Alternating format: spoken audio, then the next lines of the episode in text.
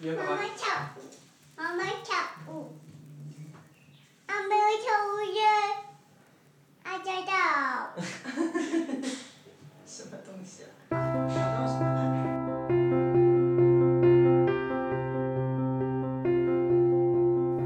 好，欢迎收听 Crooked Circle，我是 Henry。Hello，大家好，我是 Naomi。呃，今天我们要讨论的这个其实是一个很庞大的主题。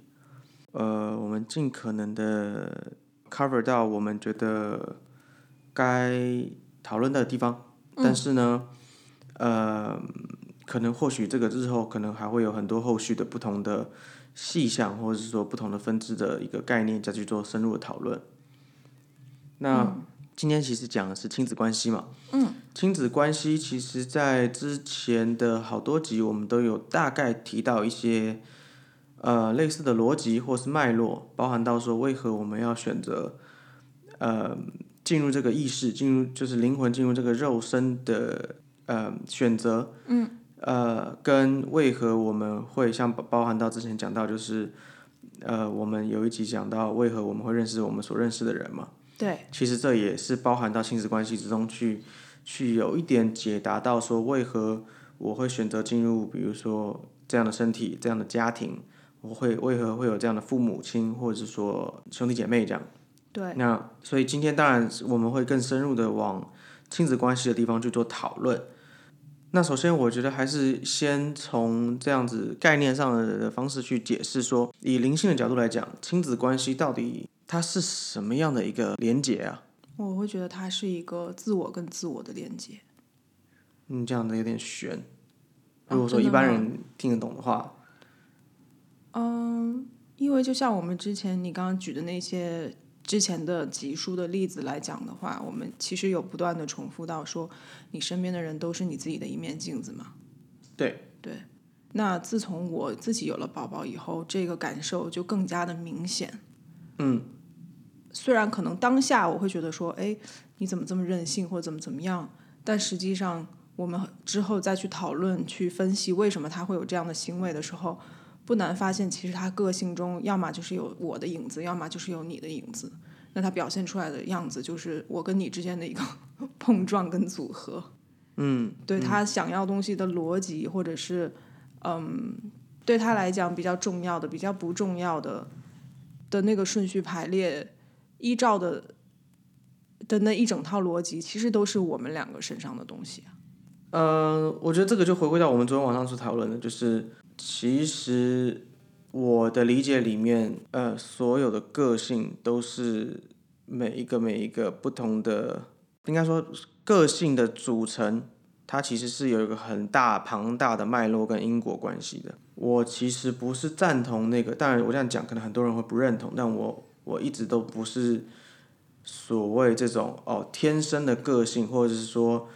呃遗传个这个个性的一个一个呃哦，基支持者基因学的，基因学，或者是说，应该说，应该这样讲，我我不认为有什么东西是所谓你没办法解释的天生或者是没办法解决的。问题。嗯，那这个的脉络在于说，呃，像我们昨天所讨论到的，就是当如果比如说你很多很多家长会这样讲，就是我有三个孩子，爸父母亲都一样啊。哦为什么三个孩子个性不一样？那就是是天生的嘛，对不对？他天生比较害羞，他天生比较外向，他天生比较胆小。嗯。但是在我看来，这个绝对不是天生的。嗯。那这个我们昨天讨论也花了蛮多时间去想，去去去探讨这个东西为什么嘛，对吧？嗯。其实理由很简单，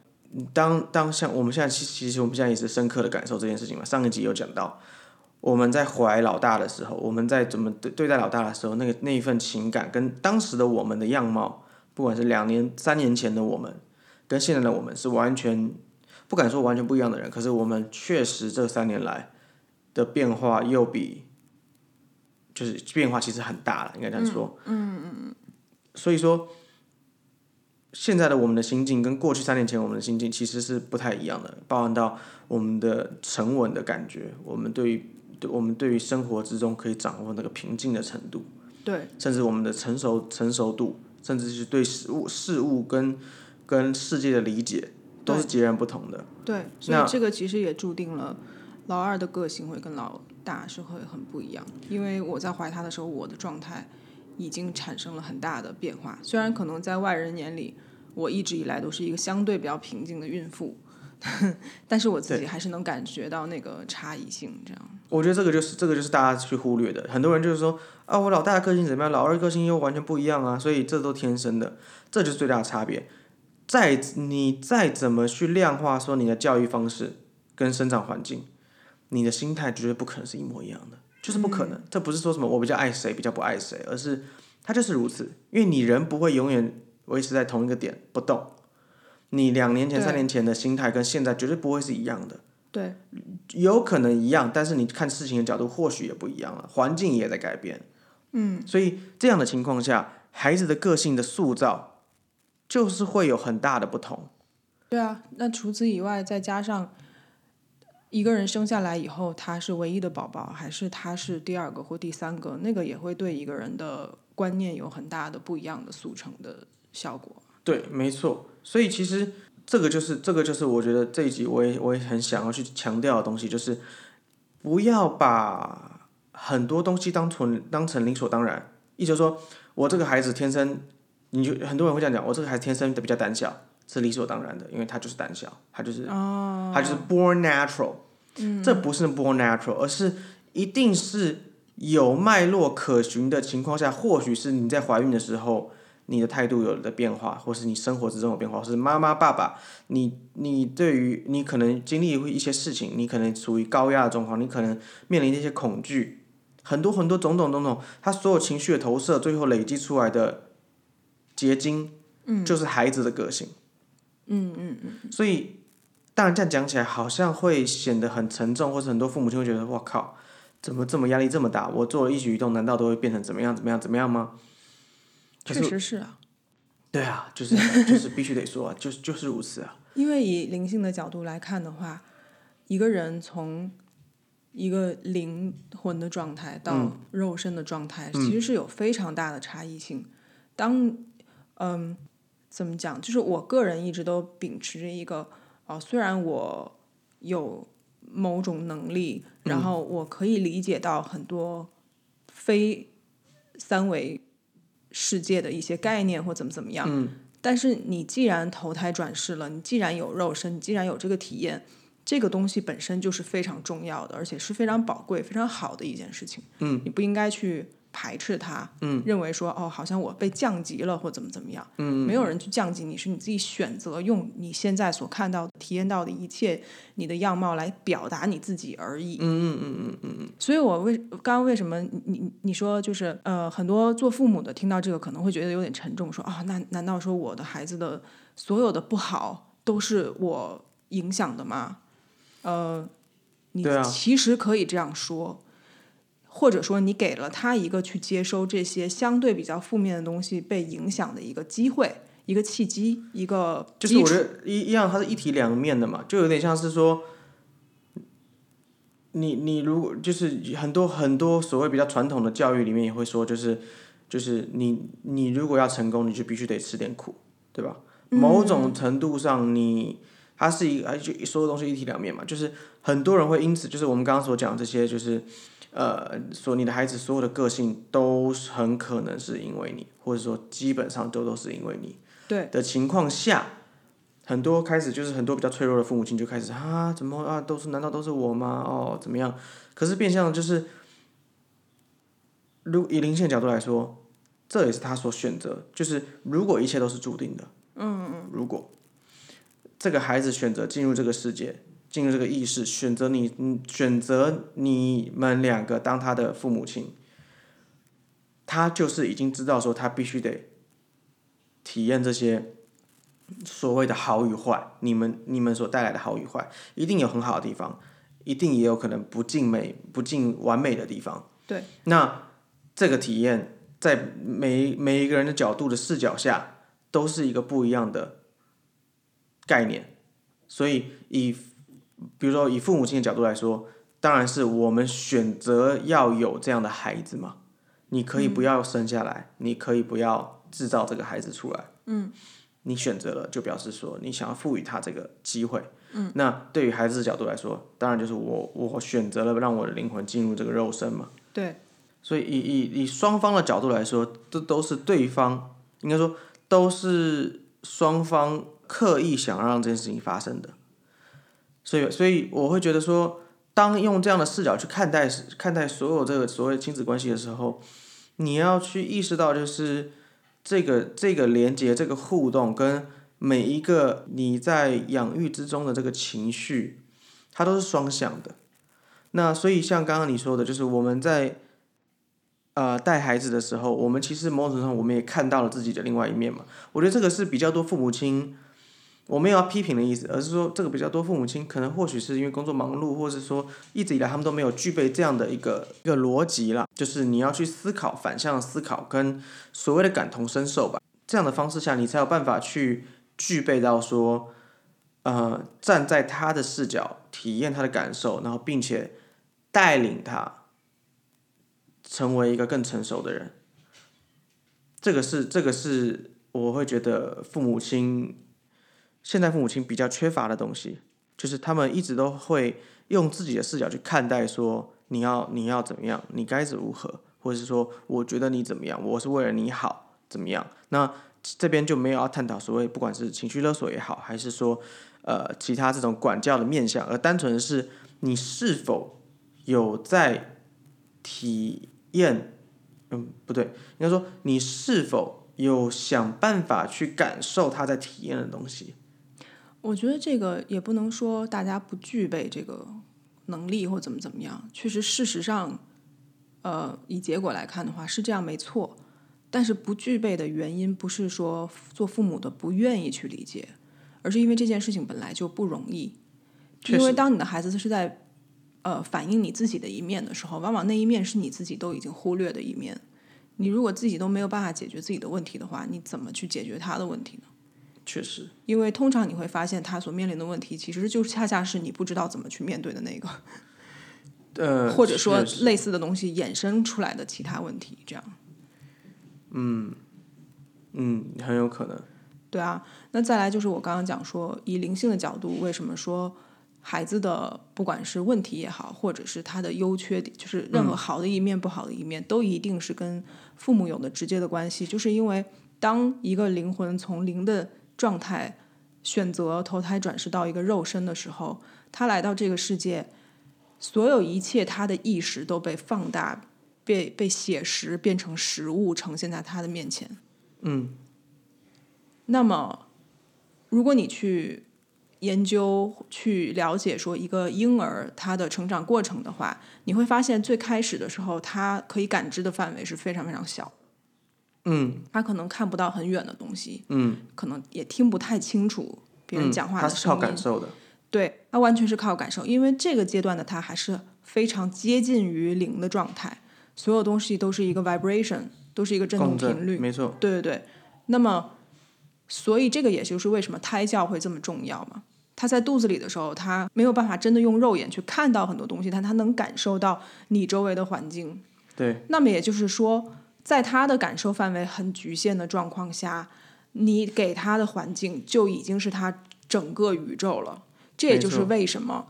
我刚刚讲说，你刚刚说小孩子的全部都是父母影响来的这句话，实际上没有任何错误。嗯，因为在他还那么小的时候，也就是他刚刚进入这个世界，刚开始他的价值观所有东西慢慢的塑形的这个最重要的阶段的时候，嗯，作为父母的你们就是他的宇宙，他全部完全的全部。对，所以你对他的态度会直接影响到他对于他整个人生观、价值观、他自己的呃个人价值观的所有的一切，嗯，都会你们影响来的。这样，哦我觉得这边稍微要补充几个我我我一直都很想要讲的事情，就是生呃孩子真的要拿来爱，这是很重要的。所以我我之前有其实花了蛮多时间去做很多就是说 research 嘛，那当然包含到就是、这个也可以分享一下，就是呃我已经忘记到底是哪里的 research 了。那个实验呢，其实就是就应该说呃就是有发现说，其实孩子大脑在发育的时候，我们的记忆体储存空间其实大概可能是两岁、两岁半之后才开始慢慢有比较完整的发育。我们，所以我们每一个人对于我们小时候记忆，甚至就是最早最早，很可能大概就是就是很就是也不可能说你可以记得说我我两个月的时候那个那个什么样子，但是但是呢，它就是科学家有发现说，就是我们大脑里面其实还有另外一个记忆储存的空间，是专门储存于，应该说是专门储存情绪的记忆的。嗯，意思就是说，我们的所谓实体的认，我们认知的记忆，可能是在两岁、两岁以后才开始有 develop，但是情绪的记忆是你一出生就会有的东西。嗯，这也是为什么他们有在做很多研究说。很多所谓孤儿，但他们可能比如说两岁、三岁几个月就被领养了，然后从小被很得到很好的照顾，但是他们都有一个共同点，就是他们就算长大之后，就算他们以为说他们是有一个原生父母亲的，嗯，他们还是会有比较倾向于所谓比如说不安全感、自卑，然后。呃，对于末知未知的恐惧的这样的一个人格特质，嗯嗯那他们的研究跟整理发现说，就是因为说他们从小的那个缺乏与父母亲的这个连接的情绪，嗯嗯嗯，是有被储存起来的，并且这个东西变得有点潜移默化，变成你的潜意识的概念，嗯嗯。所以说，我们所以回到我们所讲，就是我们的一举一动，很多人会觉得小孩子哪有差，甚至就是会觉得说。就是你在他面前，就是你凶他，或是讲一些什么，或者是如此任何你觉得好像又没有，他又不会懂，或者啊他记不得，他记不住，所以就没没关系这样。对，其实这个伤害是永远都会在的。嗯，这个其实讲起来真的也很沉重，因为你会让很多父母亲压力很大，好像哦，好像小现在小孩讲不得，或者不是这个意思，而是说你很多时候你真的需要去感同身受。你真因为能量守恒，能量是不会消失。你丢给他身上的负能量，他不会凭空的不见。那孩子不像我们大人，会学着好像我们有调试，我们可以去发泄，我们可以有的人去吃什么，有的人去去买东西，有的人去运动，各种小朋友不知道怎么去做这样的排解的压力的一个状态。嗯，所以造成了很多小孩子就是。看似好像其实没什么问题，可是长大之后他非常的压抑。嗯嗯嗯嗯这个是非常非常有可能，所以包含到就是，但这个真的很困难了，要讲讲起来，就包含到就说，比如说你生完孩子，爸爸妈妈常吵架，就算你今天吵的不是不是在骂这个孩子，这个情绪的压力跟这个情绪的能量是很容易被渲染在孩子身上的。嗯嗯他们会很不很很不舒服的，其实。嗯，那这个东西到底该怎么样去被被我们所认知，并且去改善？其实真的就是父母亲，你要很 open 的去沟通很多事情，你要很 open 的去去解释很多你的情绪。我觉得这个不只是跟小朋友，跟你的另外一半也是。对对，我说就是就是，对我刚刚说你跟你的另外一半嘛。嗯，对。对，就是我们很多时候会觉得小孩子还小，所以我们就懒得解释，或者我们就懒得去。再更深入的去探讨更多，他或许其实不会懂，但他其实可以感觉到的东西。嗯，然后再来就是还有一个就是，其实我在朋友之间很少会去讲，但是我觉得其实就是 p 开上我会很想要去强调，就是孩子哭一定要抱，嗯，一定一定一定要抱。我讲的不是说什么哦，你已经五岁、七岁、八岁了，你还要这样疼疼宠，而是说在。可能一岁以内的孩子，两岁以内的孩子，嗯，他的世界就是你的世界，你就是他的全部，爸爸妈妈就是他的百分之一百的全部。对，这个也是完全被证实实证的一个概念，就是也有科学家去做这样的研究跟跟追踪。当一个孩子在哭的时候，孩子其实很简单，孩子不像我们大人一样，我受了什么委屈，或是说你你你今天没有体谅到我讲了什么，所以我闷着不高兴，然后最后生气，然后。你还要猜说到底他是怎么了，对吧？或者小大人家会生闷气嘛？对。或是会迁怒嘛？就是我如果比如我上班不高兴，回家就对对家人发脾气嘛？嗯嗯。孩子不很容易，就是应该说两岁内的孩子其实非常简单。对。所以也有因为也有另外一个实验，其实也是被实证，就是说如果一个孩子出生他没有，他就是如果你把他照，你把他的所有的生理需求都照料到了，但是你没有抱他，就一个孩子，就是你把他放到保温箱里面，然后你有帮他换尿布，你有喂他，你有干嘛，你有做所有的事情，但是你没有去抱他，嗯，这个孩子很容易会心脏衰竭，就是说就是就死掉了。嗯我前几天有看一个 YouTube，也是在讲一个类似这样的实验，但我忘记名字了。然后他是把五十个小宝宝，当然那个年代，呃，他他是发生在西方国家，没有什么特别规范的，就是做实验的道德观。然后就有一个心理医生，呃，找了五十个小宝宝，然后也像你讲的，就是给他所有他需要的物质条件，然后但是没有去碰他们。之类的，然后没有任何一个活超过一岁。对啊，嗯，就是会你你会变得很不健康，然后就对哦，他的我想起来了，他的实验的目的是为了去探究说，呃，如果你不给他任何的关爱或怎么怎么样的话，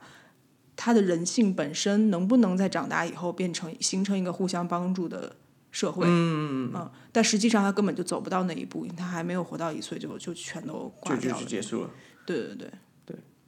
所以这这个就是跟我刚刚讲的那个是是一样的嘛，嗯就是孩子是是极度需要关爱，因为你你的世界即为他的全部。那所以今天两岁以内的孩子如果哭的话，他其实就一定是有需，他保证有需求，没有就是我觉得很多人也需要认知一点，就是没有孩子会平白无故的哭，只有你不了解为什么他会哭。对其实跟我们大人情绪一样，今天如果没有人会平白无故压力大。对，如果有人今天在你面前崩溃大哭，你不会跑去，你不会就是站在那边讲说，我看你能哭多久，哭完了我们你就学会了。对啊，所以就同理，就是也不会有人平白无故就会得抑郁症，或者是。对所以其实其实这个就是因为因为好一阵子之前，以前的上一个时代的的教教法教育方法就是让他哭哭到他不不哭了，知道没有用了就不会再哭了。嗯，这其实是一个非常危险的事情，因为在心理学上面，这个的语言转换的就是这个世界你是无依无靠的，你再怎么难过，你再怎么悲伤，都不会有人要帮你的。对，因为你的世界即为爸爸妈妈，爸爸妈妈是不愿意帮助你的，嗯所以你很孤单。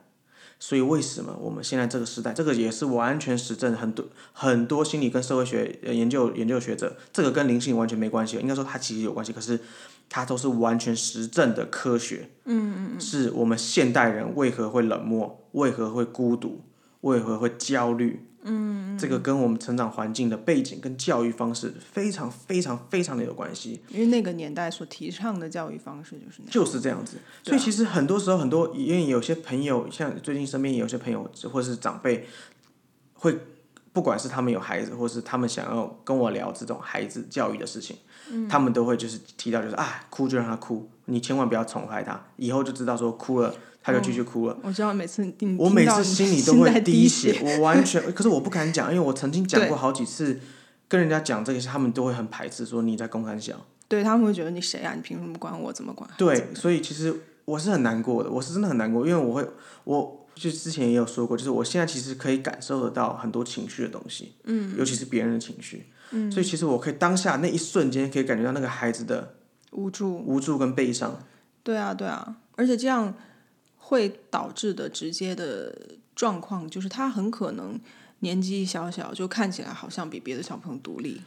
这其实也是很悲惨的事，情，它是就是很我它们现在很悲伤的事。现在很一直在追求，就是哦，我要我的孩子要比同年龄的还要成熟，对这，个成熟赢在起跑线。其实这个成熟是因为他很压抑，他很孤独，他对没有童心了。对，所以他必须要自己照顾自己。而且就是就是啊，另外就很多人也会讲，就说啊，我们也是这样长大的，有什么差？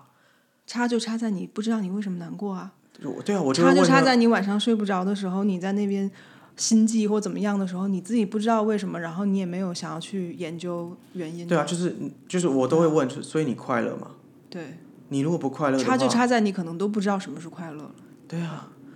因为真的很多人不就是我我他们没有人是故意的，嗯没有人是故意，就是我们今天一样，还是必须得很抱歉的说，就是要摒除掉那种所谓的例外。就是那种，哦就是那种所谓的夸张的例子，是啊、但是就是正常的父母亲，没有人希望自己孩子痛苦。但是就算是那些夸张的个例，他也有他的原因了，一定有、啊，就是一定可以就像我就像呃，我们我所、我们所提到就是一样能量守恒。今天一个人为何想要去让另外一个人痛苦？因为他也曾经被这样同样的方式对待过。嗯，不管是肉体上、心灵上的，因为很多人会以为说他没有他没有被打啊，啊为什么他要打人？但他可能精神承受的压力比肉体承受的压力还要大。对，所以其实很多时候，我觉得最追根究底的要去探讨，应该说是，甚至是我这一集想要讲的是，亲子关系其实是所有的关系。嗯，亲子关系其实是一个我们对于自我认知最庞大的这一个概念。嗯，对，我们如果能够所谓的理解每个亲子关系的脉络，嗯，你就能够去理解自己是谁，并且你也更能够去看透这个世界的运作。嗯，我是这么认为的。所以这个东西你可大可小，你我们可以当然可以讲五个小时、十个小时，很细微的讲说你怎么样对孩子会怎么样，你怎么样对孩子会怎么样。可是最根本的就是我们这个讲不完，嗯，你没有办法去很细微的再这么分这么。好像怎么样的情况下去去跟你说这个可以，这个不行，因为每个人不一样。嗯，这个没有所谓的准则说 yes or no，这个只有说你真的要去感同身受，你真的要去站在孩子的视角去看一看这个世界。当你两岁、三岁的时候，你五岁的时候，你是否想要被这样对待？因为很多人都会说啊，我小时候也这样，就是我阿公呃，你你我阿公你我爸爸也这样对我的、啊，那有差？那你开心吗？对啊，但你开心吗？真的，真的根本就是你如果不快乐，为什么你希望你的孩子这样？那但但是因为他们会，因为他们被教育的说我他们之所这样对我，是因为他想让我早点社会化，早点独立，哦怎么样、哦，对对怎么样，？我让我更独立，让我更读书，或是让我更成为更好的人。可是真的有成为更好的人吗？我觉得看事情角度吧，很多人觉得说我事业有成，我就是一个更好的人了。啊，对啊。可是我们认识很多事业有成的人，极度的不快乐啊。对，所以但他们就会讲说，可对是是快不快乐不是我追求的那个。对，然后或者是社会就说，嗯，有钱之后再说嘛。对对对对对，因为社会追求是有钱，而不是追求快乐嘛。我觉得这个也嗯，也不能说它是比较好或者比较不好的一个东西，只是说，没错，你小的时候是这样被教育，你是这样被对待，那你的世界观已经速成了，也就是说，你在那个时候就已经速成了一个现在这样的你。那么你看事件事情的角度，你看整个世界的角度，你去呃 manifest，你去呃彰显你自己的整个人生的方式，就已经注定变成这样了。另，嗯嗯嗯，所以它其实是一个很大的东西，就像你刚刚讲的，亲子关系是所有的关系，它影响了你生活的所有的方面，只是说你自己没有去 realize 到这样。就是像再再再举个有有有趣的例子，很多人说哦，孩子大了会有青春期叛逆，对不对？我讲什么都不听，对不对？嗯。但其实很多时候那个讲什么都不听，那个不听到底是什么？就好像说我我要我孩子念商，为什么他跑去念音乐？我没办法理解，他一定是对我，他就是他可能不讨厌，他可能讨厌我，他可能是对我冲着干，他可能就是叛逆才会这样子做，真的叛逆吗？你是否在那个年纪的时候也曾经想过，说我想要尝试一些不是我爸父母亲叫我做的事情？对啊，他就会说是啊，但是后来我发现我爸妈讲的是对的。哎对啊，可是真的对吗？What if, 就是每个人都有 what if 嘛。如果你今天比如说你有一个音乐梦，小时候嗯对，因为不切实际嘛，哈，呃，赚不了钱，不切实际，不要搞了。嗯。你可能还是很喜欢听，你不会因为这样不爱听音乐吧？你只是说你不能做音乐，你不能投入自己，让自己成为音乐家。可是你不会对音乐就是从此消，你不会因为说好，因为我母亲这样讲，从此以后我打死不再听任何音乐了。不会啊，你还是喜欢听音乐啊，对啊，你还是是对音乐是有兴趣的啊。那如果我我当时从事音乐的话，我可能现在就没有这么有钱啊，我就不能给我的孩子一个比较好的物质条件呢。就是他们都会把一个物质的东西放在比较对，优先的。可是可是你看，你看，你看这是角度问题。对啊，我也可以说，如果你当初是音，你当初真的专心的投入音乐，说不定你就是那个举世无双的天才。你怎么知道你不是呢？对，这这是一个问题。首先，你的这个假设本来就是一个我做这个一定会失败的假设嘛。吧对啊，对啊，那我我我会觉得这个事情的，嗯，我对于这种事情的看法在于说，如果你生孩子是为了让他社会化，为了让他成为有钱人、成功的人，而不快乐的话，你生他干嘛呢？你大可以不要生啊，就你懂我的意思吗？对啊，其实应该说，应该说，如果你问任何亲新生父母亲，你问他说，你希望你的孩子不快乐还是快乐？没，没有任何一个人会说，我希望我孩子痛苦一辈子，我就希望他恨。啊，当然这个有极端例子，可能 maybe 有，那个那个这是你有扭曲了。但是大部分，我就讲正常的家庭里下，没有父母亲会说，哦，我希望孩子 suffer，一定就是说，哦我希望他快乐。可是那个快乐建立在你对他，你你认知的快乐，还是他的快乐？所以这个也是一个很大的差别。所以我觉得这个重点在于，就是真的是价值观。所有人都认为你要有这些基础的东西，你才可以得到快乐嘛。对啊，可是快乐其实是可以无形之中就产生的，就是你不需要物质的东西就可以快乐，嗯，对吧？但是大部分人不会这样想。所以其实这个就是，我不知道，这就是一个修行了。这个你看，这一集这这个概念真的要讲起来很难很难去，因为我一来我说真的，我们也不是想要说服任何人，我们只是想阐述我们所理解的东西。就如果今天有人，如果有个爸爸有另外一个家长跑过来说，你觉得你是一个很好的父母亲吗？我们可能也觉得我们还在学习，我们也不是一个完美的父母亲。可是至少我们我我可以很理直气壮的说，我一直以来都很认真的在看待我孩我的儿子的每个情绪，并且我真的很努力的在用他的视角去看世界，所以我做我我做我想要做到的是去保护他，而不是去限制他，对吧？我觉得这个是父母亲应该要去想到的东西，就是你会把把限制包成包装成，现在很多人会这样，就是把限制包装成保护，然后去再再用爱再去包装所有这个东西，然后你就会说我我是为了你好，我不让你这样做是为了你好。当然这个一样，这个不是说如果今天孩子想要跳楼，然后说哎呃可以啊，就我爱你，所以我让你跳楼，不是这个意思，而是说而且你要去找到他 跳楼的动机是为什么。对对，如果今天孩子不快乐，为何他不快乐？对对，所以我对我觉得这边要稍微强调一下，就是很多人听到这边，他可能会误以为我们是想要宠他，对，呃，对，但不是这个意思，而是你要去找到他事情背后的原因，而不是一味的去允许他做他表面上要做的那件事。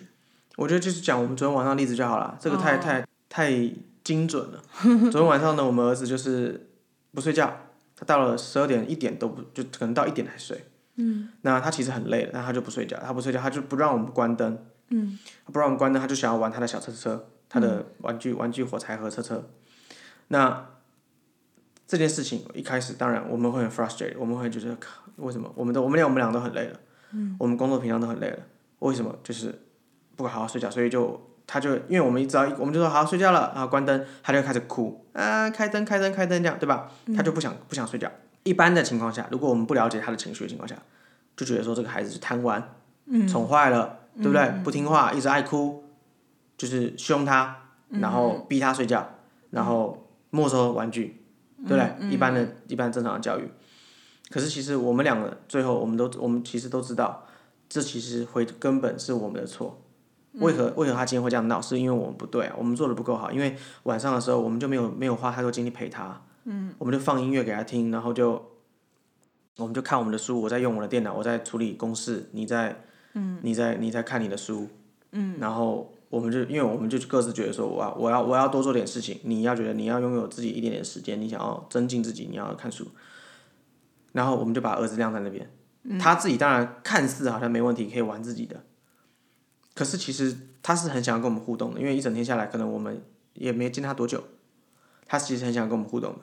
但是他也他其实就是因为他没有时间的概念嘛。当你说要睡觉的时候，他才突然想起来说：“哎，我今天还没跟爸爸妈妈玩呢。对，因为其实我们这也是这也是拖到那个时间点才去做这件事情。对，其实很多人想说，哦，十一点了还不睡，我不管这样。可是孩子哪知道什么是十一点，什么是十二点，什么是一点呢、对，他不其实这个就有点像大人很，就是我们很多人现在都会晚上不睡觉，然后用电脑、用手机，嗯，然后你也不知道你在那边用什么，你可能在那边就是网购，然后你也没有真的买，或者是刷一些什么 YouTube，群社群媒体然后啊，第二第二天完全忘记前一天在干嘛，但实际上那个背后只是因为你觉得我今天还有一些事情没有做，对他当时就是这样的心理。对你背后有个心理嘛。对对对对，对啊啊，所以其实就是我儿子也是一样，只是说他没办法表达说爸爸妈妈我想要跟你玩。嗯，其实其实他其实可能自己也不是很清道知道这个情绪到底在哪里。对，然后我们刚开始就是一直就是转移他注意力啊，然后想要把灯关掉啊。后来时间久了以后，我就有点不耐烦了嘛，因为我现在 就还怀孕，然后想说你不能，我不能一直这样，然后不睡觉，对啊，那也会影响到宝宝嘛。然后我就跟他讲，我说你再这样的话，妈妈去别的房间睡了，怎么怎么样。他就爆哭啊，情绪崩溃爆哭。对他刚开始是那种看起来很很任性的，一定要把灯打开，但后来嗯变成这样以后，就他自己也感应到说这件事情变得有点 serious 了，有点嗯严重了，他就崩溃了。对，他就很崩溃啊。我我可以感受到那种崩溃，就很像是我小的时候也有，也每个人都会有啦，就是那种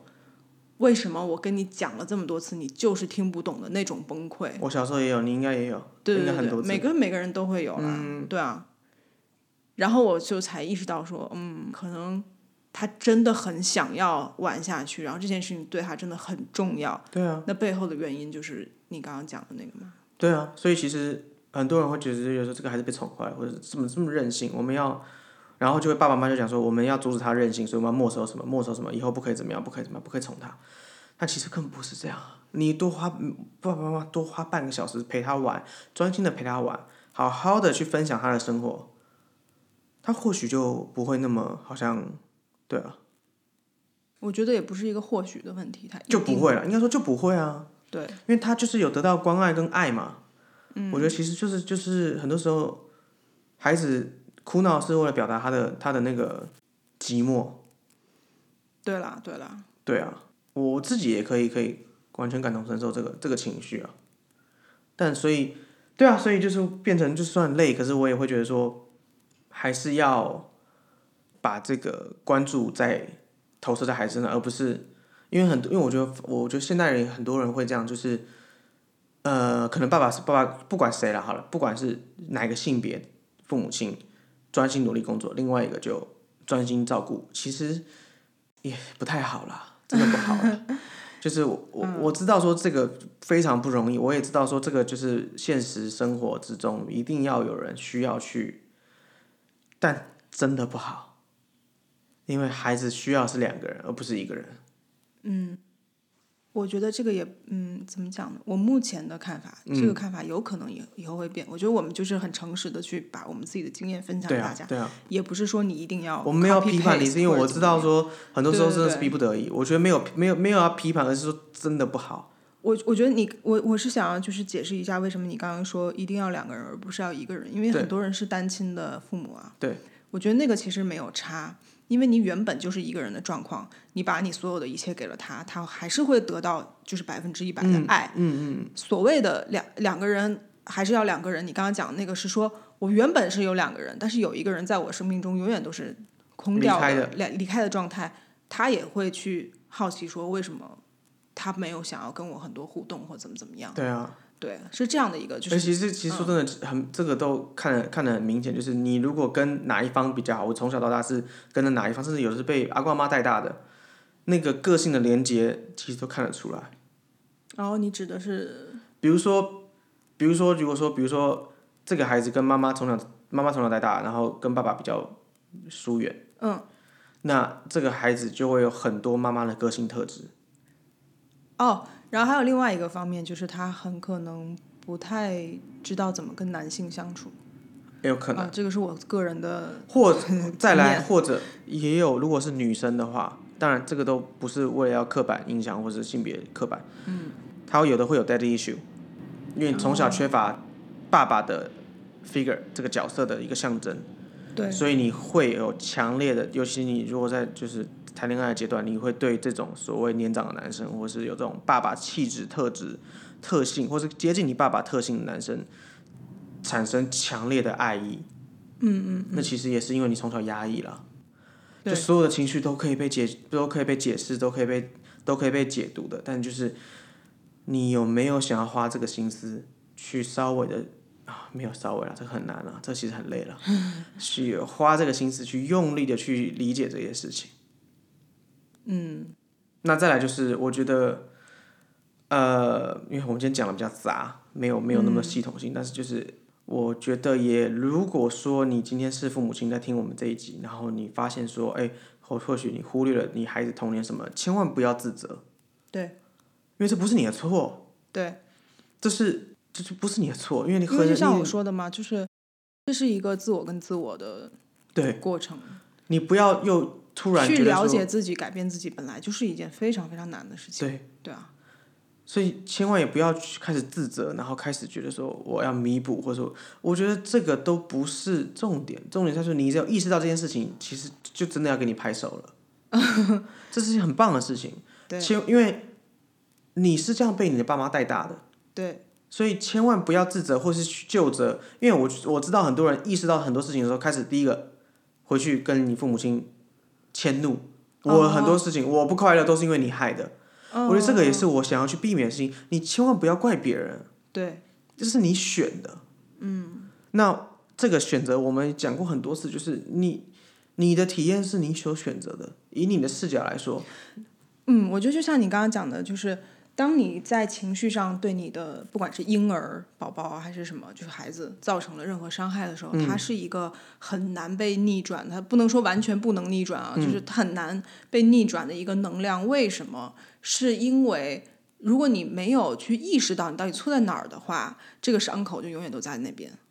他不会自己好起来，绝对不会。对，所以就像你刚刚讲的说，没有必要去自责或觉得愧疚，嗯，因为一方面，当你有这样的想法，你意识到说，哦，我原原本这样不对不对，而那个源头是因为我自己的个性的某些东西的时候，嗯，你去把这个东西跟对方沟通，对方一定是可以理解的，因为没有人去计较说你具体对我做了什么事，嗯，而是只是记得说你曾经忽略我了，或者是我有哪些需求你没有被满足到，嗯，就他也不是说在埋怨或者是责怪这样，只是说这是一个既定的现实，嗯。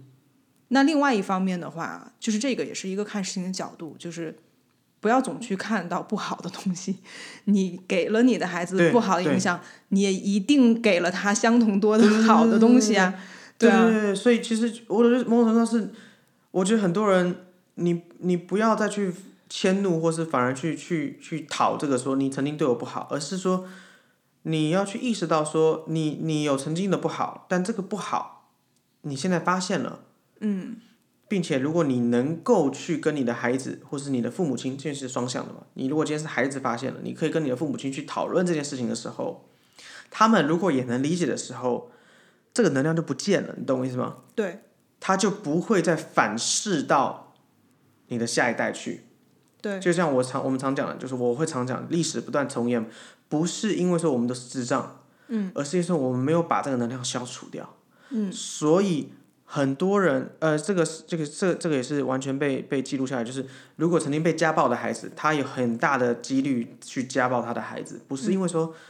不是因为喜欢打人，呃，也不是说是什么有个家暴基因，我觉得之前我听说有，哦我之前就听说什么有个家暴基因，我觉得超智障的，没有人天生喜欢家暴任何人。对，你因为你的情绪，如如果你说有家暴之基因，那是不是有的人就会有乱花钱的基因？他们真的啊，有爱劈腿基因吗？我之前还有什么赌博基因啊，我之前有对啊，听说过个啊，这个超愚蠢啊对啊，这个完全是为了自己的无知找借口。找借口，对，嗯，真正的理由是什么？是你从小被打，你不知道这个情绪出口在哪里，所以嗯当同样的情绪跑上来的时候，你只你的宣泄的方式只有出气啊。嗯，有的人是因为这样的，比如说是去贪食，就是暴吃嘛，变肥胖嘛，都有这样，就是你的情绪的宣泄口在哪里？所以为什么有的人，对啊，就是曾经被家暴的，很可能会家暴别人。嗯，不是因为他们有什么基因，而是因为他没有解决他的问题。嗯，那身为你是这个人的任何一个至亲，不管是他的爱人也好，另外一半也好，家里的人也好，兄弟姐妹手足也好，你如果真的爱这个人，你要想办法去替他，没有不讲错了，不是替他，去让他能够理解他的情绪的源头在哪里。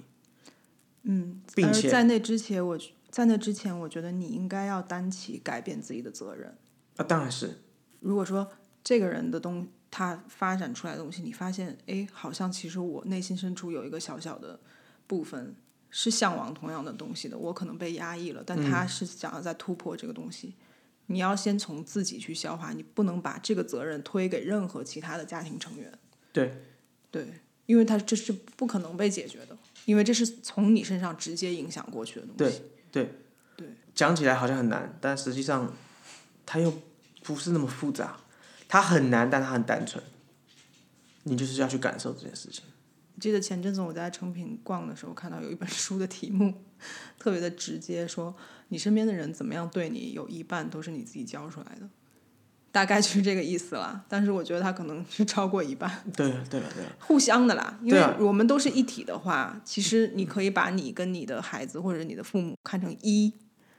对啊你你们其实在共振一样的事情。对啊，那要么你去改变他，要么你改变自己，要么他想要改变他，反正就是总是要有有一个人去主动的想要去扭转这个事情，他才有可能会变得更好。而且你永远都逃不了这件事情，这也是有趣的。就是你好像就比如说，比如说好了，我跟我父亲合不来啊，我都这么大了，我就搬离家里，我就自己自自己独立不就好了嘛？嗯，对不对？很多人就会反正跟跟爸爸妈妈吃饭就会吵架，眼不见为净的感觉。眼不见为净这样，或者我跟家里的谁怎么样处不来，我就眼不见眼不见为净，我就就分开就好了，我保持距离，我就不要理他们了。等到哪一天你有孩子或是你有家人的时候，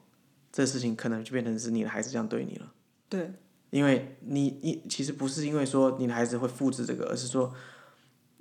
你没有办法去面对你情绪的恐惧嘛，你会害怕跟这个人沟通，你会害怕跟这个人起争执，所以你选择逃避。当你选择逃避情绪的时候，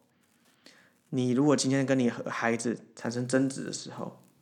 你一定也用同样的方法去这样对待他。对对对对，所以它并不是具体的某件事，对对，而是一个背后的整体的。所以如果你没办法跟你父母亲好好沟通的话，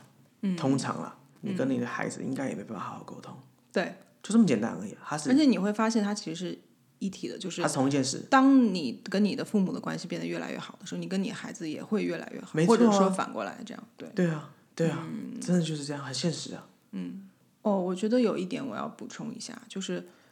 很多人可能听到这边，或者平时有在跟我们聊天讲到教育，因为我们会花很大篇幅去讲刚刚那些所谓的不要怎样怎样的事情对嘛。那很多人就会好奇说，那你怎么去教育他，去规范他去做他该做的事情？嗯，就像比如说昨天晚上宝宝不关灯这样的事情，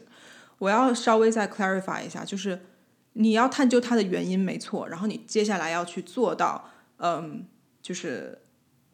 尽量避免这个状况。所谓的避免，就是说你花真的花时间花精力去跟他玩，怎么怎么样满足他的需求。对。但是规范会发生在，它不应该是框架，不应该是一个严厉的管教之后的结果，而是应该是一个鼓励出来的好的东西。嗯，所以，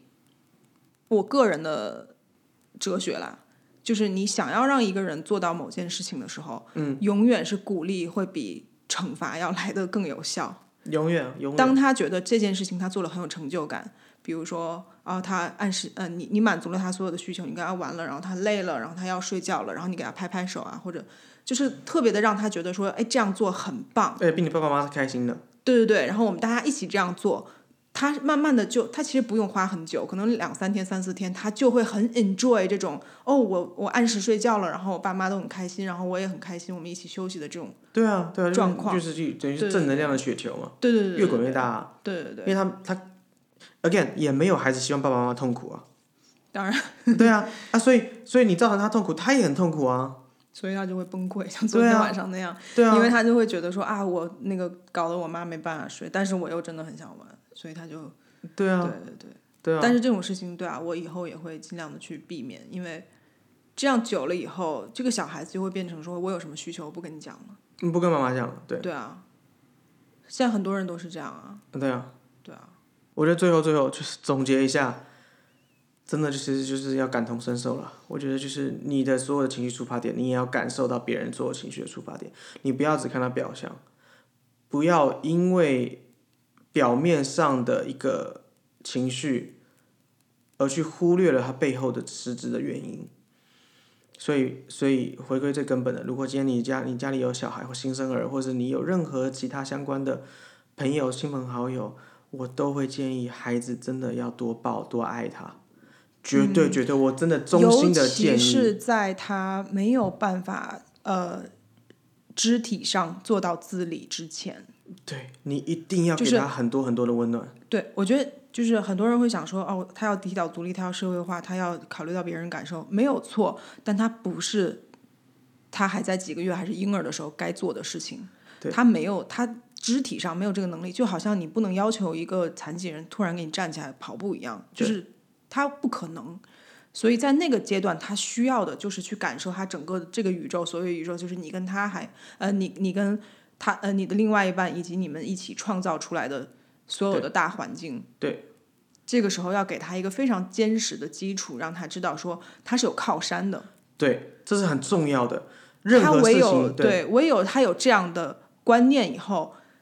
在长大以后，他自己可以动手动脚，他可以自理了，他培养出了一个小我的个性以后，因为这个都是自然而然会对产生的东西，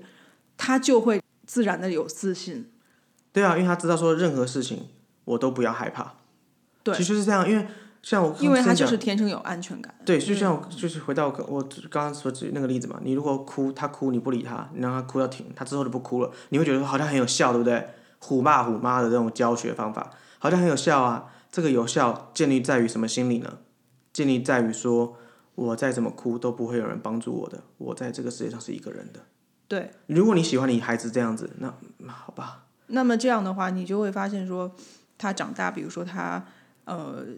上学了以后，他很介意别人怎么看他，没错，他很老如果老师开他玩笑，他会非常的不开心。对，或者他会另外一个极端，他就会变成特别想要讨好老师的那种，对，或同学都很讨厌的人。或者对他可能极度自卑，不然就极度自负。嗯这个自负其实是自卑的包装，对对对同一件事情。对，那么你认为一个这样的人他能成功吗？没有一个我我觉得不要讲成不成功了，他快乐嘛？真的成功是是一个角度问题，快不快乐不是角度问题。我知道，我现在就是要以那些把成功当成最大的指标的人的角度去切入这件事情啊。嗯如果你把成功当成说，哦，我生孩子，我要确保他以后有丰富的物质条件，他可以嗯养活自己，成就，对对对，这个当首要的话，没事实上就是没有半个成功的人他是自卑的人。如果一个人自卑，他不可能成功，因为在做任何事情之前，他都会怀疑自己，而别人相对自信的小朋友，他根本不，他把这个人怀疑自己的时间拿去具体做事了，所以他成功了。嗯，对啊，